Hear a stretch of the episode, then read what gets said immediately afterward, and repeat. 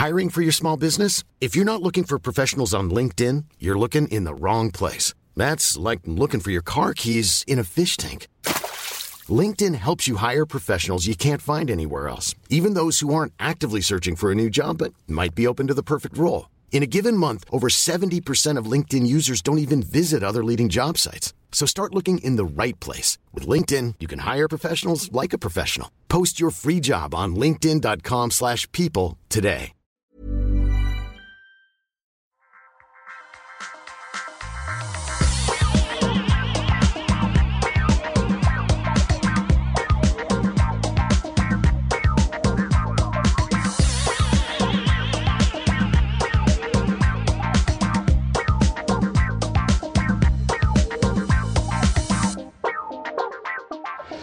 Bonjour à tous et bienvenue sur cet épisode ou ce segment spécial du Rendez-vous Tech. Je ne sais pas encore très bien comment on va le mettre en place, euh, mais vous, vous le savez déjà puisque vous êtes en train d'écouter. Hein euh, bah, nous sommes euh, à la conférence Le Web de Loïc Lemer, comme on vous en avait déjà parlé à plusieurs reprises. Et quand je dis nous, c'est que je suis avec mon compère habituel, Jeff. Comment vas-tu aujourd'hui, Jeff? Eh, bonjour à tous. Eh bien, écoute, je vais très bien, Patrick. Merci de me le demander. J'ai fini mon panel euh, tout à l'heure, donc euh, là, je suis un peu dans un mode euh, de relaxation avant de repartir en tant que juge de la compétition startup cet après-midi.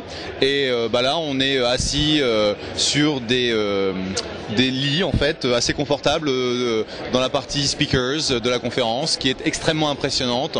Je suis très fier en fait de ce que Loïc a fait parce que ça atteint des proportions qui sont assez énormes. Euh, c'est vrai qu'on euh, en avait déjà parlé un petit peu, mais peut-être que tu peux nous réexpliquer très rapidement d'où vient le web et puis qu'est-ce que c'est aujourd'hui, qu'est-ce que c'est devenu? Oui, bien sûr. Donc le web, euh, ça a commencé il y a six ans. Euh, ça s'appelait les blogs à l'époque. C'était en fait une idée de réunir les, les plus gros blogueurs mondiaux, en gros les Européens, les, les Américains. et donc on avait fait ça en décembre 2000. 4. Euh, euh, ça se passait à Paris, ça se passait euh, au Sénat. Donc ça c'était super rigolo parce que il y avait une, une queue monstrueuse parce qu'il fallait passer au travers des, euh, euh des contrôles des flics, etc. Donc bon c'était rigolo. Et on avait en fait euh, créé cette plateforme de discussion, de participation sur une journée et ça avait été, ça avait été vraiment très bien suivi. Et en fait l'année suivante on avait recommencé, ça s'appelait les blocs 2, on avait 450 Pékin. Et puis euh, euh, l'année l'année d'après, moi j'avais suggéré à Loïc en fait d'élargir la plateforme et c'est là que l'idée du web est venue. Et donc c'est la c'est la quatrième, quatrième édition du, du web. Aujourd'hui c'est euh, 2300 personnes, c'est euh, quelque chose comme 50 pays représentés, c'est euh, streamé par Ustream donc notre partenaire aussi du rendez-vous tech. Euh, sauf que là il y a 15 000 Pékin, il y a 15 000 Pékin qui regardent en temps réel. Et on a euh, quelque chose comme euh, 50, euh, 50 intervenants qui représentent les plus grosses boîtes du, plus grosses boîtes du monde du tech, que ce soit Facebook, que ce soit Twitter, que ce soit MySpace, le CEO Mike Jones, un de mes très bons copains, est là aujourd'hui sur, le sur le stage. Et ce qui est vraiment impressionnant, c'est que euh, pour une plateforme technique vraiment complexe, euh, parce que euh, monter un événement comme ça, bah, ça s'est passé super bien depuis ce matin. Le Wi-Fi marche de folie. Tout le monde a eu à, manger, ce qui était en fait les, des problèmes de logistique il y a un an où tout le monde n'avait pas eu à bouffer. Et là, tout le monde est super content. Donc, c'était vraiment une très très bonne première matinée. C'est vrai que euh, moi j'avais entendu des histoires un petit peu euh, surprenantes l'année dernière parce qu'il y avait des problèmes de chauffage, de wifi, tout ça. D'ailleurs, euh, Loïc, C'était chauffage, Wi-Fi et bouffe. donc ça c'était effectivement, il y avait eu des petits accros, on va dire. Les besoins principaux. Euh, et Loïc en a plaisanté un petit peu euh, pendant sa présentation, mais c'est vrai que là ça se passe super bien et, euh, et, et c'est un truc qui est quand même pas évident à organiser parce que euh, c'est parti d'un- d'un- d'un- d'une petite, enfin une petite réunion de, de blogueurs et là c'est devenu un vrai euh, tournant pour euh, une rencontre entre les développeurs et les, les fournisseurs de services. Alors on a vu MySpace, Facebook, Twitter qui sont venus faire des présentations, qui ont fait des annonces assez intéressantes. On va pas forcément forcément, c'est un petit peu technique, donc on va pas forcément ennuyer les, les, auditeurs avec ça. Mais il y avait, c'est un, un, un, endroit aujourd'hui qui, en Europe en tout cas, est assez incontournable pour la sphère technologique et la sphère Internet. Tout à fait. Mike Harrington de TechCrunch l'a mentionné en fait euh, sur le stage à un moment, et, et Mike est pas du genre à faire à passer des fleurs à tout le monde. Hein. C'est pas pas son style, mais en fait il a reconnu. Je t'interromps une seconde parce que je confirme que euh, Mike Harrington, euh, on en parle de temps en temps de TechCrunch dans l'émission, c'est pas un tendre du tout. Hein. D'ailleurs, dans la présentation qu'il a fait, il a envoyé des petites piques qui étaient limite à la limite de, de, de l'arrogance. Et moi, je me suis dit oula, il y en a un qui va s'énerver un petit peu, mais non, ça s'est bien passé. Mais oui, donc il disait. Non, parce que c'est ça, c'est Mike et donc la tolérance des gens envers Mike, par définition, est beaucoup plus grande parce que de toute façon, ils n'ont pas le choix. euh, et donc, ce que Mike disait, c'était que avec 2300 personnes, avec 15 000 personnes derrière le flux Ustream, euh, le web était devenu un, un événement incontournable et, et même dans le monde de la tech, c'est aujourd'hui la plus grosse conférence. C'est-à-dire que les plus grosses conférences aux États-Unis ne sont pas aussi grosses que le web. Je pense que c'est ça qui est, important de, mentionner. Même TechCrunch 50, donc la conférence de Mike Harrington, qui est un, gros événement pour nous, pour notre écosystème dans la vallée, ça n'est que que 1800 personnes.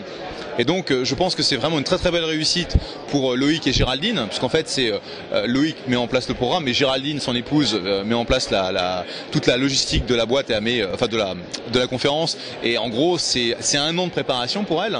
donc, c'est vraiment une très très belle réussite. Et, et aujourd'hui, le fait d'avoir MySpace, Facebook, Twitter sur le sur avec nous, le, on a eu aussi Jack Dorsey qui est le le, le, mec en fait le fondateur de Twitter, celui qui a eu la l'idée du, euh, euh, produit euh, a, fait la première keynote avec Loïc. Donc il a aussi parlé de sa, nouvelle startup qui s'appelle Square, qui est un système de paiement.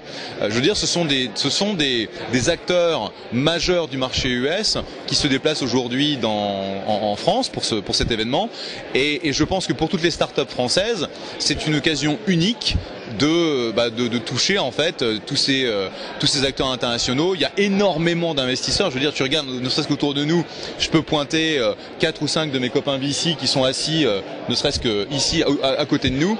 Et donc, c'est vraiment une grosse rencontre de l'écosystème. Euh, alors, est-ce que tu peux nous dire J'aimerais qu'on parle, on, on, revienne sur la start-up de, euh, de Dorsey, euh, qui est super intéressante. Mais avant ça, en gros, pour les gens qui ne comprennent pas forcément à quoi servent ce genre de conférences, qui y vient et pourquoi, en fait, que ce soit du côté des gens qui présentent ou des gens des, des, du côté des, des, gens qui viennent en tant que visiteurs sur, euh, sur ce type d'événement de, de, Tu vas avoir, je dirais, quatre grandes composantes euh, dans les, les, les, grandes conférences euh, comme, comme le web. Tu vas avoir... Alors, ma paroisse, donc les investisseurs. Donc on vient toujours, euh, euh, soit euh, on envoie des euh, des gens qui travaillent pour nous si c'est des petites conférences et on se déplace nous si c'est euh, si des grosses conférences parce que c'est important pour nous d'être là parce que c'est un, une occasion unique de rencontrer euh, des entrepreneurs, de rencontrer des boîtes établies. Donc il y a énormément de grosses boîtes ici, euh, que ce soit Yahoo, que ce soit Google, que ce soit Orange. Euh, tu, Microsoft a, a quasiment une partie entière de l'aile de démonstration pour pour présenter son programme Bispark. Et donc c'est une occasion excellente pour nous d'aller voir ces gens-là et de bah, discuter 5-10 minutes en prenant un café, etc. etc. Tu vas avoir donc euh, les grosses boîtes, je les mentionne. Donc pour une start-up, c'est une occasion euh, de rencontrer bah, un potentiel partenaire, un, pot un, potentiel acquéreur aussi. Il y, a des, il y, a des, boîtes qui ont rencontré comme ça leur, euh, leur acquéreur dans ce, dans ce genre de conférence. Tu vas avoir les médias tu as 360 journalistes accrédités qui sont sur le web. Et donc, pour une start-up qui a toujours du mal à essayer de capturer l'attention d'un TechCrunch ou euh, d'un des, des, gros blogs ou même euh, ZDNet ou euh, CBS ou enfin tous les, médias majeurs sont ici. Et donc c'est une occasion en fait de même chose de, de rencontrer euh, de rencontrer les journalistes et puis de dire bah tiens euh, voilà ce que je fais je te le montre vite fait ou peut-être qu'on peut on peut se rencontrer euh, de façon un peu plus un peu plus longue plus tard. Donc c'est une, une, excellente occasion de, de, prise de contact.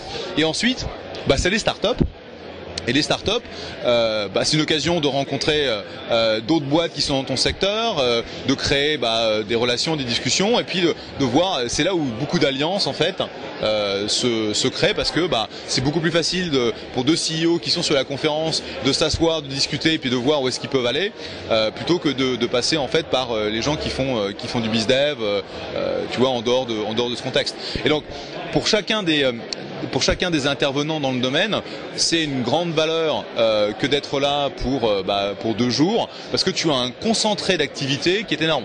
Et, c'est pour ça que moi je suis là, c'est que bon déjà je, viens parce que parce que parce que j'adore week et parce que ça fait six ans que je suis dans le programme et j'essaie de sortir du programme, mais à chaque fois il me, il me rajoute. Euh, et donc ce matin j'ai euh, euh, j'étais sur le, le panel des, euh, des, applications mobiles qui je pense est pas mal passé, c'était super intéressant et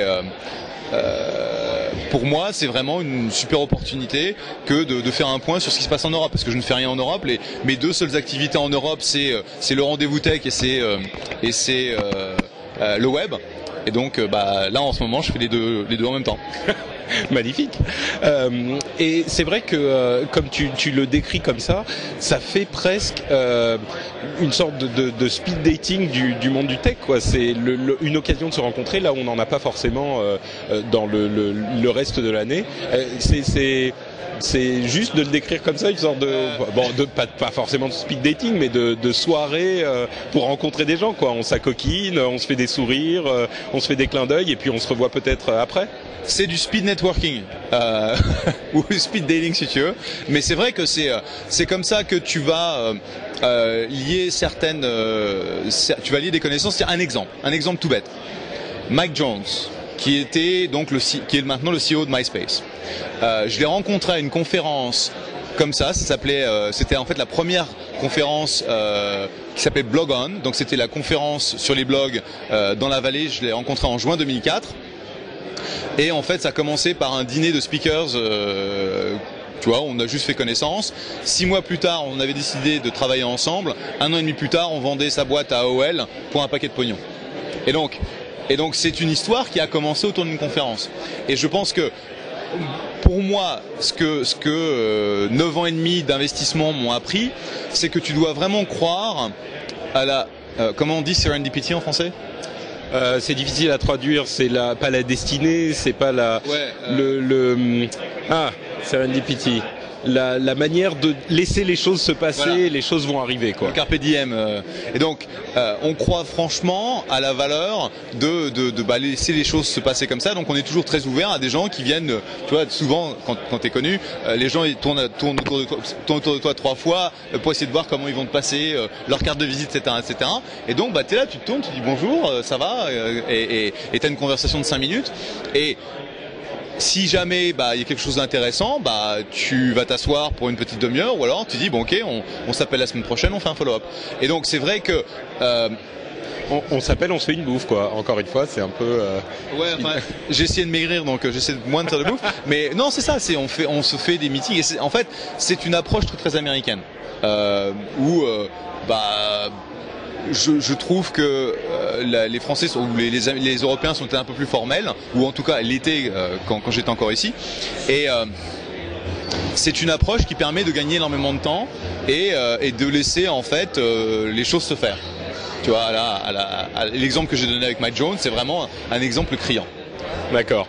Euh, bah revenons sur le, le, le, le, le truc qu'a présenté euh, Jack Dorsey, qui était euh, qu'on connaissait déjà, hein, qui avait déjà été présenté euh, euh, il y a quelques semaines, je crois, euh, qui est un système assez intéressant. Donc, comme on disait, Jack Dorsey, c'est le, la personne qui a bah, j'aime pas ce mot, mais qui a inventé le, le concept de Twitter en il fait. Il a inventé Twitter. Il a, il a inventé Twitter. Ça, c'est lui, c'est son idée, c'est ses sketchs. Euh, et, et c'est pour ça en fait qu'il a aujourd'hui cette place un peu particulière chez Twitter, puisqu'il est, il a quitté Twitter, il ne travaille plus chez Twitter, à sa propre boîte maintenant, mais il est encore chairman. Et en fait, tout le monde le crédite euh, comme le mec qui, qui a inventé euh, le concept en, en ayant cette espèce de vision euh, de gens qui publieraient euh, cette, ces, streams d'activité et qui et là et je sais pas si tu entendu Mac Harrington qui a tourné en dérision sa propre analyse de Twitter où disait c'est des conneries c'est n'importe quoi ce truc ne va jamais marcher oui, il, dis, il, disait ça il y a deux ans quand on lui a présenté le, voilà. le projet pour la première fois.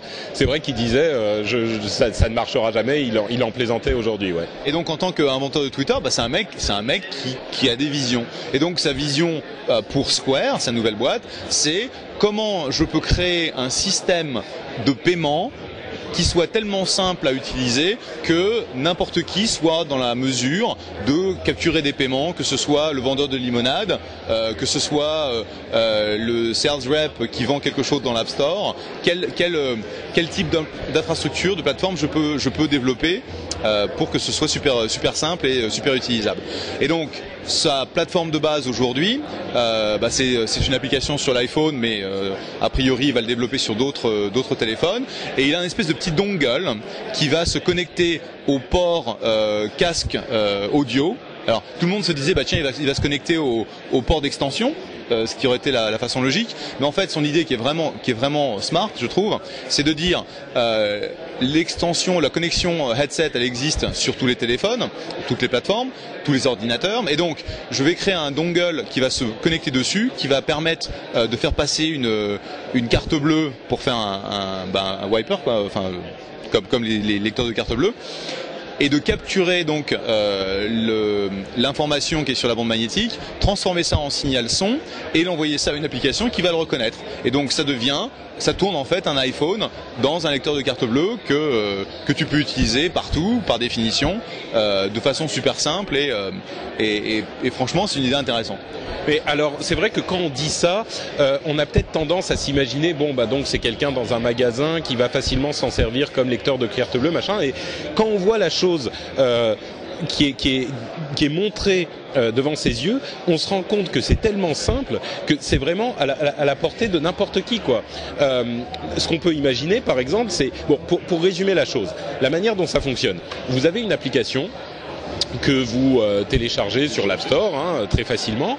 Vous avez ce petit euh, accessoire supplémentaire qui se branche sur la prise casque et qui, dont il disait qu'elle est gratuite, donc il peut, il peut envoyer, il peut envoyer ce petit accessoire gratuitement à n'importe lequel de ses, de, de, ses clients en fait. Euh, donc vous branchez ça et à partir de là vous avez une application dans laquelle vous allez rentrer un montant vous rentrez le montant, vous passez la carte bleue dans l'accessoire, là ça reconnaît les informations de la carte bleue, et euh, vous allez pouvoir débiter la carte bleue aussi simplement que ça. Donc après, il y a une sorte de signature qu'on peut faire avec le doigt. Il y a aussi euh, la possibilité d'avoir une photo de la personne à qui appartient la carte bleue pour vérifier que c'est bien elle pour éviter les fraudes. Et vous allez accepter le paiement. Et à partir de là, ça passe par euh, la moulinette de ses serveurs à, à, lui. Et euh, vous, vous, êtes crédité euh, sur votre compte de ce montant. Donc on peut tout à fait imaginer quelqu'un, par exemple, je dis n'importe quoi, mais quelqu'un qui fasse des, euh, qui soit un babysitter, euh, qui dit, bah voilà, moi je facture comme ça avec euh, mon accessoire sur iPhone et c'est directement crédité sur mon compte. Donc on peut imaginer babysitter, euh, mais aussi n'importe quoi d'autre, quelqu'un qui vient faire des travaux chez vous. enfin vraiment, ça marche pour tout. Et là où ça m'a vraiment frappé, c'est que ça met euh, à n'importe qui la possibilité de débiter une carte bleue. C'est aussi simple que ça. C'est-à-dire que vous, demain, vous pouvez imaginer un système dans lequel vous avez besoin de débiter de l'argent, et ben vous pourrez débiter une carte bleue. C'est euh, un outil véritablement intéressant et je suis sûr que c'est le genre d'outil, pour moi, tu vas me dire si je me trompe, mais c'est le genre d'outil qui est d'une simplicité telle que il appelle des utilisations qui n'existaient pas forcément avant. Ça appelle des utilisations. Le, le problème, c'est qu'en même temps que tu ouvres toutes ces portes, ils ont un méga challenge sur la fraude. Parce que clairement, quand tu utilises des plateformes aussi simples et aussi disponibles que le bout de dongle et un iPhone, je ne sais pas ce qu'ils vont faire pour que l'appli soit pas que tu puisses pas hacker euh, l'appli, pas hacker le dongle, etc. Mais je vois un énorme challenge pour eux.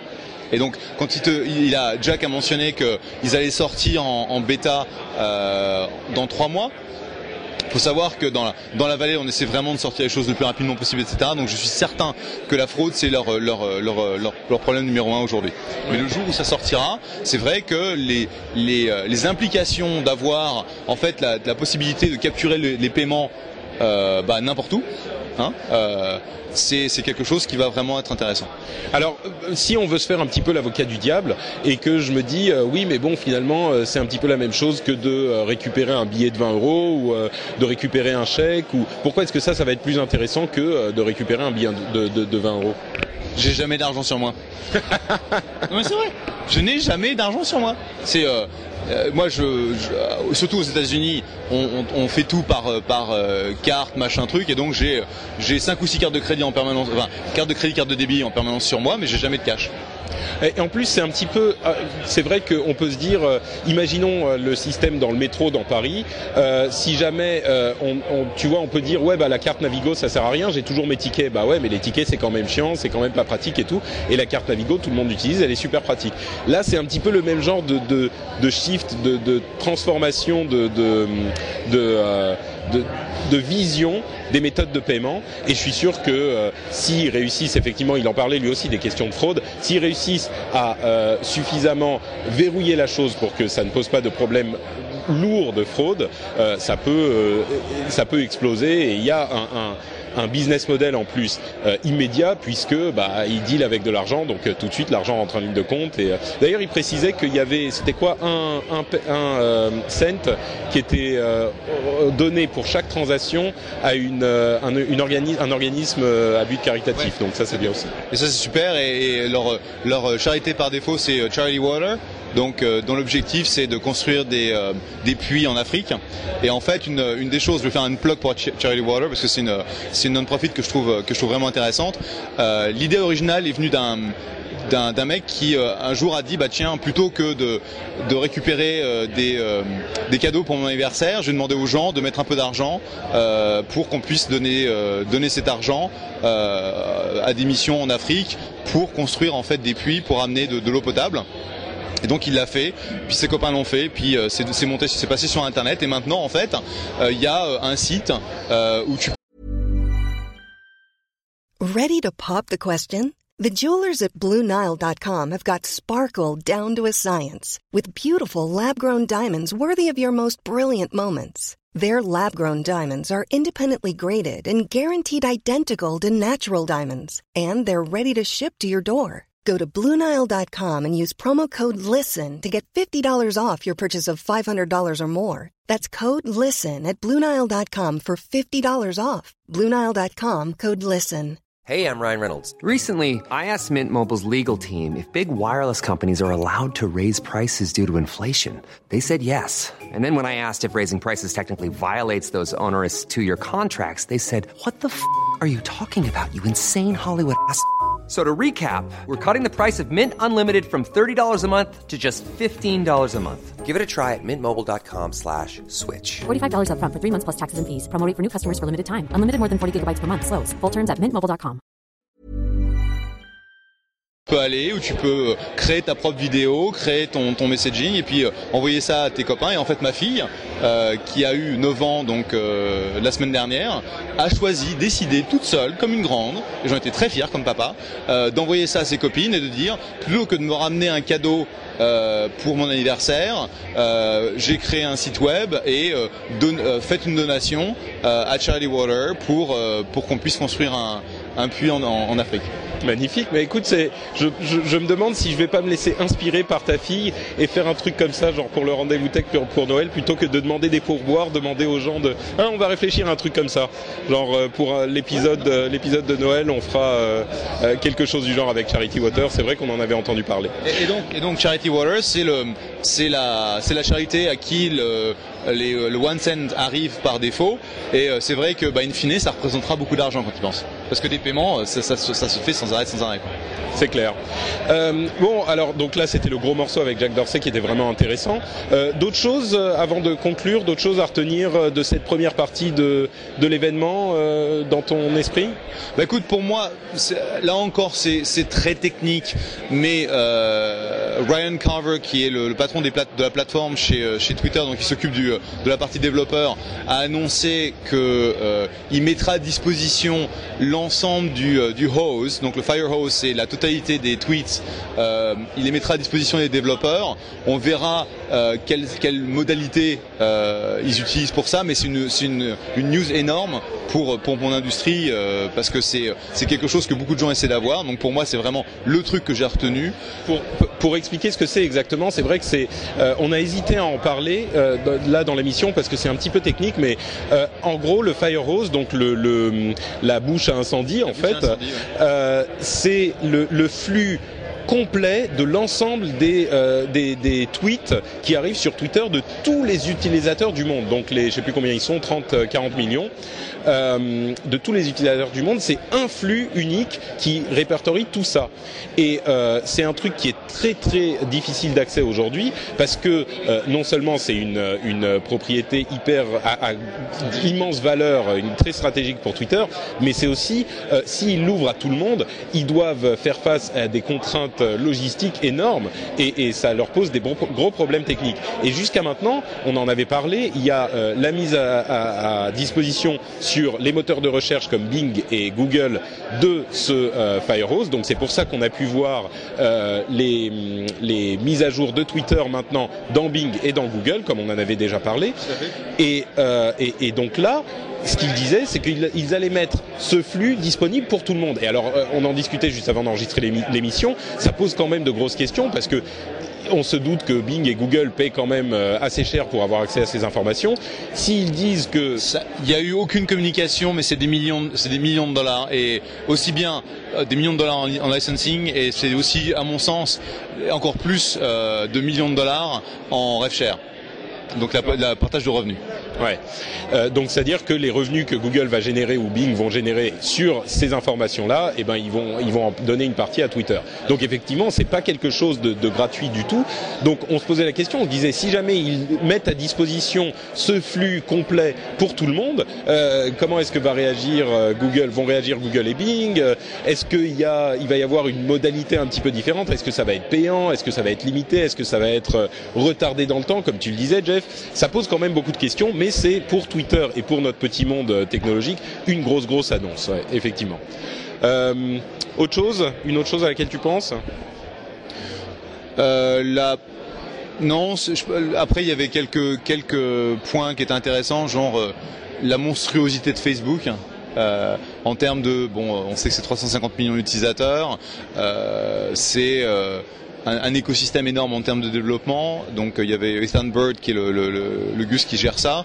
Euh, non, j'ai pas, j'ai pour moi franchement le truc que j'ai retenu, qui m'a, qui m'a, pas le, le, seul tweet que j'ai fait en disant wow genre surprise, ça a été le, le Firehose de Twitter. D'accord. Euh, donc euh, petite conclusion, les, les choses qui nous ont euh, euh, dans les, les, les ce qu'on dit, les, enfin les impressions qu'on a sur ce qu'on dit les différentes personnes. Moi, euh, il y a deux choses qui m'ont qui m'ont marqué. C'est bon, évidemment, c'était le sujet des premiers panels, mais c'était quand même important. C'est l'importance des applications et des plateformes, parce que euh, on parle beaucoup de l'iPhone, mais l'essentiel de ce dont on parle sur l'iPhone, c'est les applications. Et d'ailleurs, euh, le podcast euh, Upload euh, en démontre pour moi l'importance. Enfin, l'importance que ça a pour moi, en tout cas. Mais c'est pas uniquement l'iPhone, il y a aussi une effervescence autour de ce concept de plateforme euh, pour euh, Facebook, mais aussi MySpace, Twitter évidemment, euh, d'autres réseaux sociaux un petit peu plus, un petit peu. Il y avait juste juste, juste un, un, point. Euh, Mike Harrington a été modérateur sur un panel avec des plateformes et ils étaient sept. Il y avait sept plateformes, donc c'était euh, Facebook, Ning, Six, Six Apart, LinkedIn, MySpace, euh, Twitter et, et ben j'en ai sept. et, et, donc les, les, les gros, les, les, les, seuls qui étaient pas là, euh, bah, c'était Google et c'était Yahoo. Ce qui est et Microsoft. Et...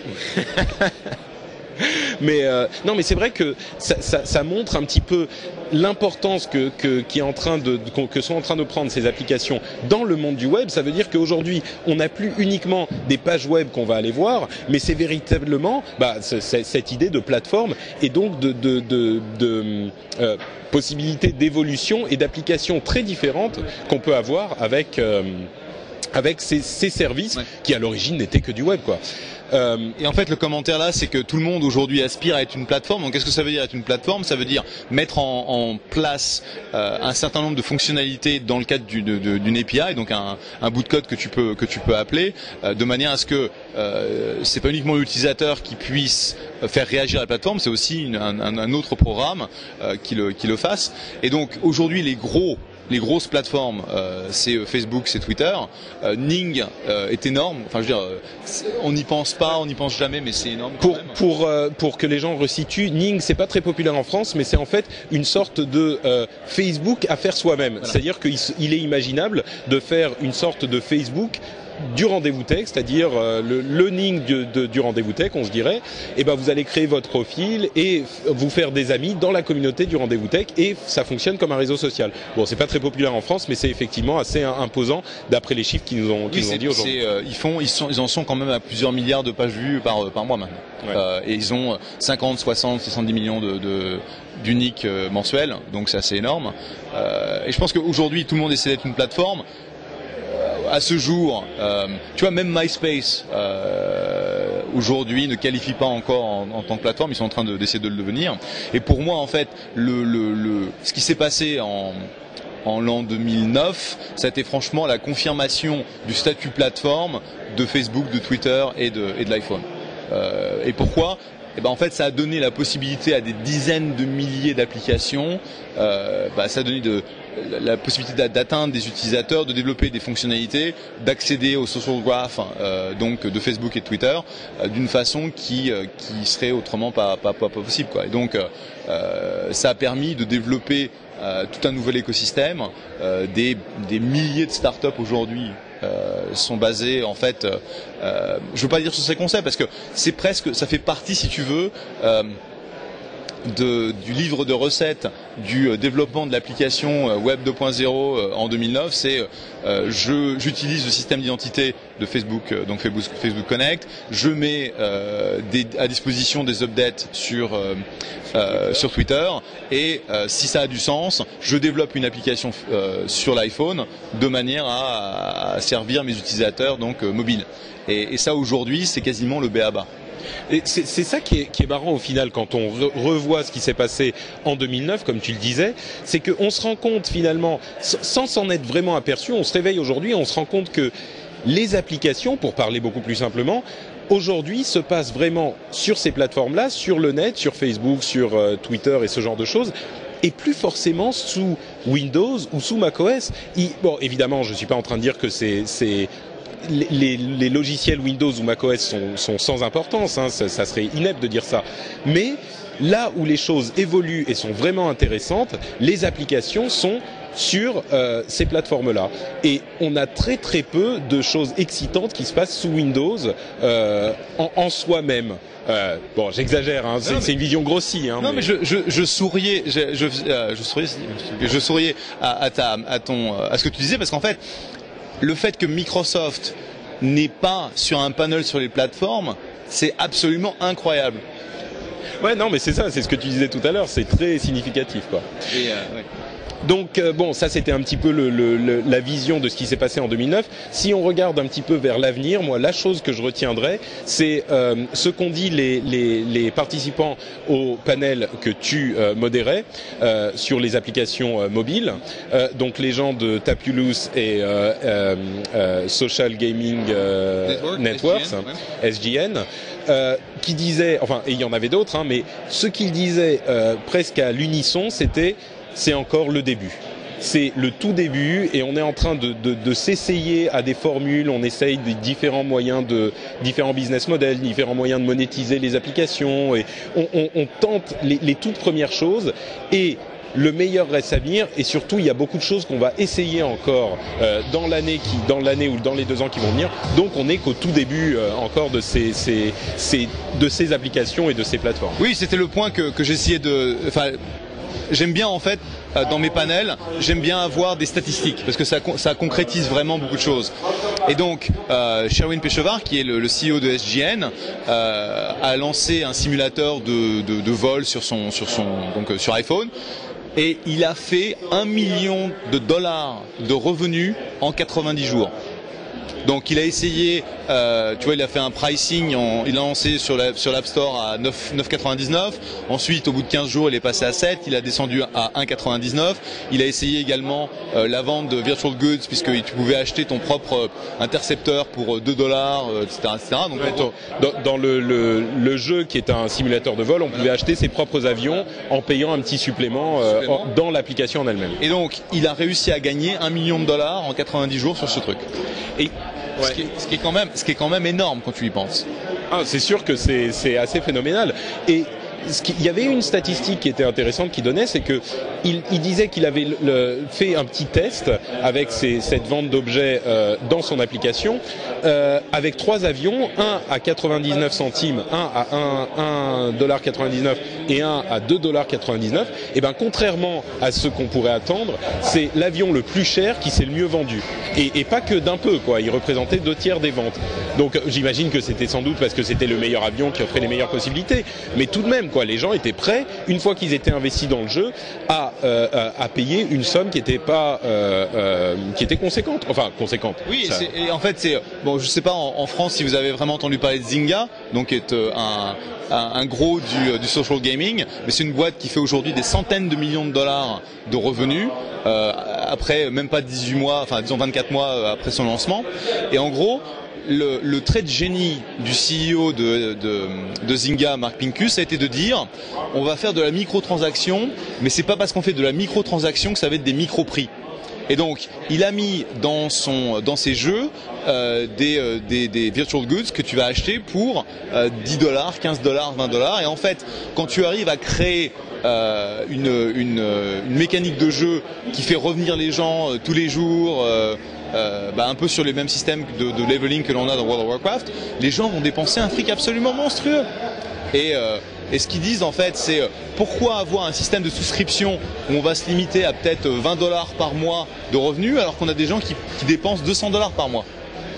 Et, et aujourd'hui, ça, on l'a pas sur le mobile. Donc en fait, on a une espèce de, de gap aujourd'hui où le monde du mobile, tu as tendance à payer plus. Tu vois, tu, tu, autant euh, je, je sors très rarement ma carte de crédit sur Internet pour acheter quelque chose, autant, euh, je veux dire, j'ai ma carte de crédit dans l'App Store et euh, mon Dieu, qu'est-ce que ça coûte parce que c'est un, un réflexe assez naturel ou habitué de dire bah, c'est du mobile je paye. Mais on n'a pas encore cette notion de je paye euh, des, des, des sommes qui sont qui sont énormes euh, tous les trois jours etc de manière à, à, à continuer à utiliser le, le, le, le- jeu ou, ou l'application et, à- et à progresser à l'intérieur du truc. Mais ce qui était ce qui était assez intéressant c'est une, une statistique de Andrew Lacey donc le CEO de, de Tapulous qui disait que 15% des utilisateurs de Tata Revenge 3, donc la dernière version, avaient acheté au minimum un, un euh, donc c'est Tata Revenge c'est un jeu, euh, c'est en gros c'est Guitar Hero pour l'iPhone, donc c'est orienté sur la musique. 15% des utilisateurs de TR3 ont acheté un, ont payé pour un, une chanson supplémentaire. Ce qui est, ce qui est, ce qui est très, ce qui est très haut. 15% c'est énorme. Et donc je pense parce que- vraiment qu'au début. Généralement, c'est donc ce taux de conversion euh, pour sur le net euh, en général, c'est quoi euh, entre 5 euh, 5% quand on a de la chance. Si, si t'es à 5%, t'es bon. Je veux dire, euh, 1-2%, c'est, euh, c'est, c'est la moyenne. Et, euh, et donc c'est vrai que euh, tout ça, ça, propose, ça, ça donne des possibilités qui sont intéressantes et, et- et excitantes pour ce marché, parce que euh, les gens qui viennent et qui jouent à ce genre de jeu et qui vont, euh, mais on parle de jeux, mais c'est pas que des jeux, quoi. C'est toutes sortes de business models qui sont possibles euh, et qui sont euh, des choses nouvelles qui n'existaient pas forcément avant et qui peuvent donner des possibilités qui seront très intéressantes dans le dans les mois et les, les années à venir, quoi. Tu as tout à fait raison. Cela dit, enfin, je dirais que ce que ce qu'on a vu clairement, c'est que les mécaniques de jeu euh, qui permettent en fait une, une rétention des utilisateurs qui est très forte, euh, c'est des choses qui ont été, si tu veux, peaufinées dans le monde du jeu pur et qui commencent en fait à bouger en dehors du monde du jeu vers des applications qui sont un peu plus utilitaires. Euh, je ne sais pas si euh, euh, nos, nos auditeurs connaissent Foursquare. Euh, c'est lancé Foursquare en France, non? Ça, ça vient d'arriver en fait. Je, je viens de le, de le, le downloader. Euh, Foursquare. C'est comment expliquer ça? C'est un peu compliqué. Hein.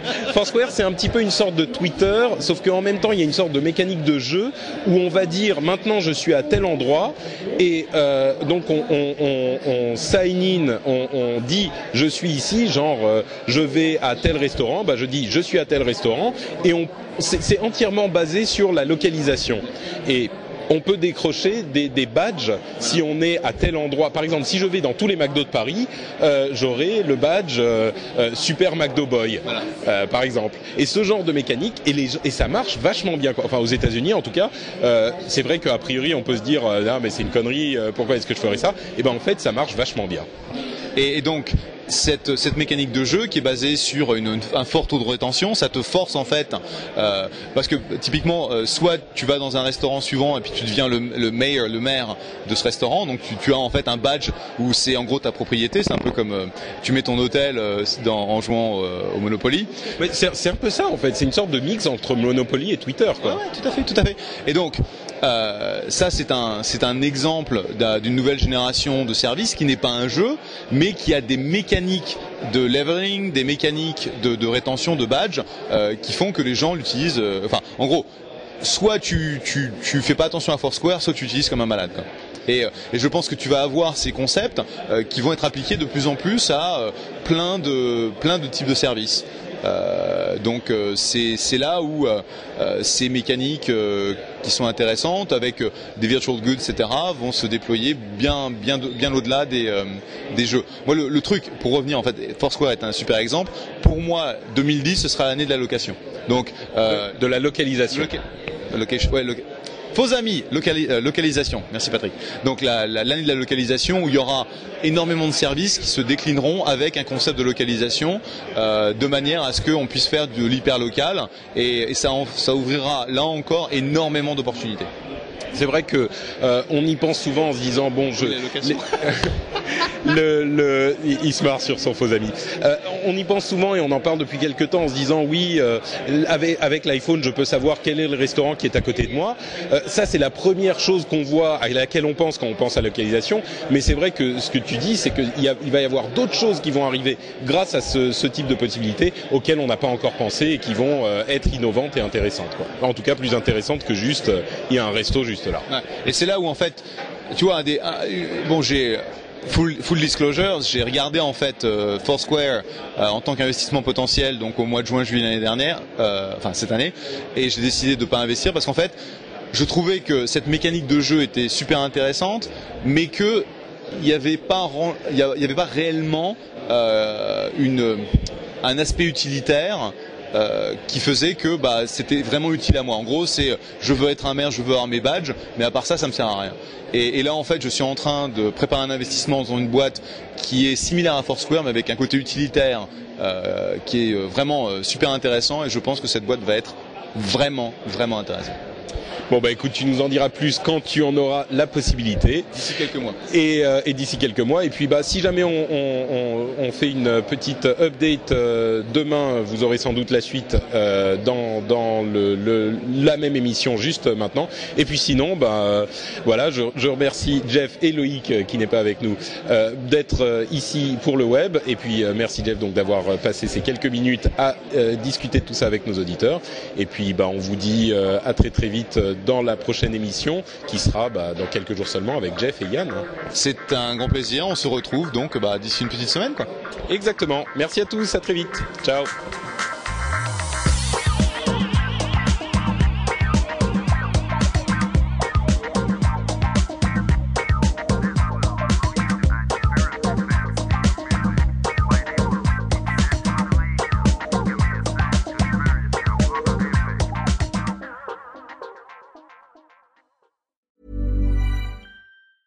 Planning for your next trip? Elevate your travel style with Quince. Quince has all the jet setting essentials you'll want for your next getaway, like European linen, premium luggage options, buttery soft Italian leather bags, and so much more. And is all priced at 50 to 80% less than similar brands. Plus, Quince only works with factories that use safe and ethical manufacturing practices. Pack your bags with high-quality essentials you'll be wearing for vacations to come with Quince. Go to quince.com slash pack for free shipping and 365-day returns.